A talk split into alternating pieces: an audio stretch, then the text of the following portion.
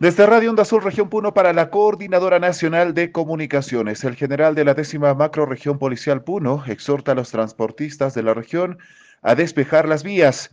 Tras la exhortación del ministro del Interior a los transportistas de carga que acatan un paro nacional indefinido para que dejen de obstruir las vías del país, ya que los agentes de la Policía Nacional del Perú a partir de la fecha los detendrán y luego podrán ser denunciados, el general de la décima macroregión policial Puno invocó a los transportistas a despejar las vías bloqueadas en nuestra región de Puno. Marco Antonio Lara Vergara, general de la décima región policial, informó que a partir de las 5 de la mañana de hoy realizaron intervenciones a los protestantes quienes aún continúan con los bloqueos de vías. De acuerdo a la información por la policía, en horas de la mañana se ha registrado información de bloqueo en el distrito de Macusani, de igual forma también en la salida a Arequipa de la ciudad de Juliaca. Esta es la información para la Coordinadora Nacional de Comunicaciones, Jaime Calapuja Gómez, desde la región Puno.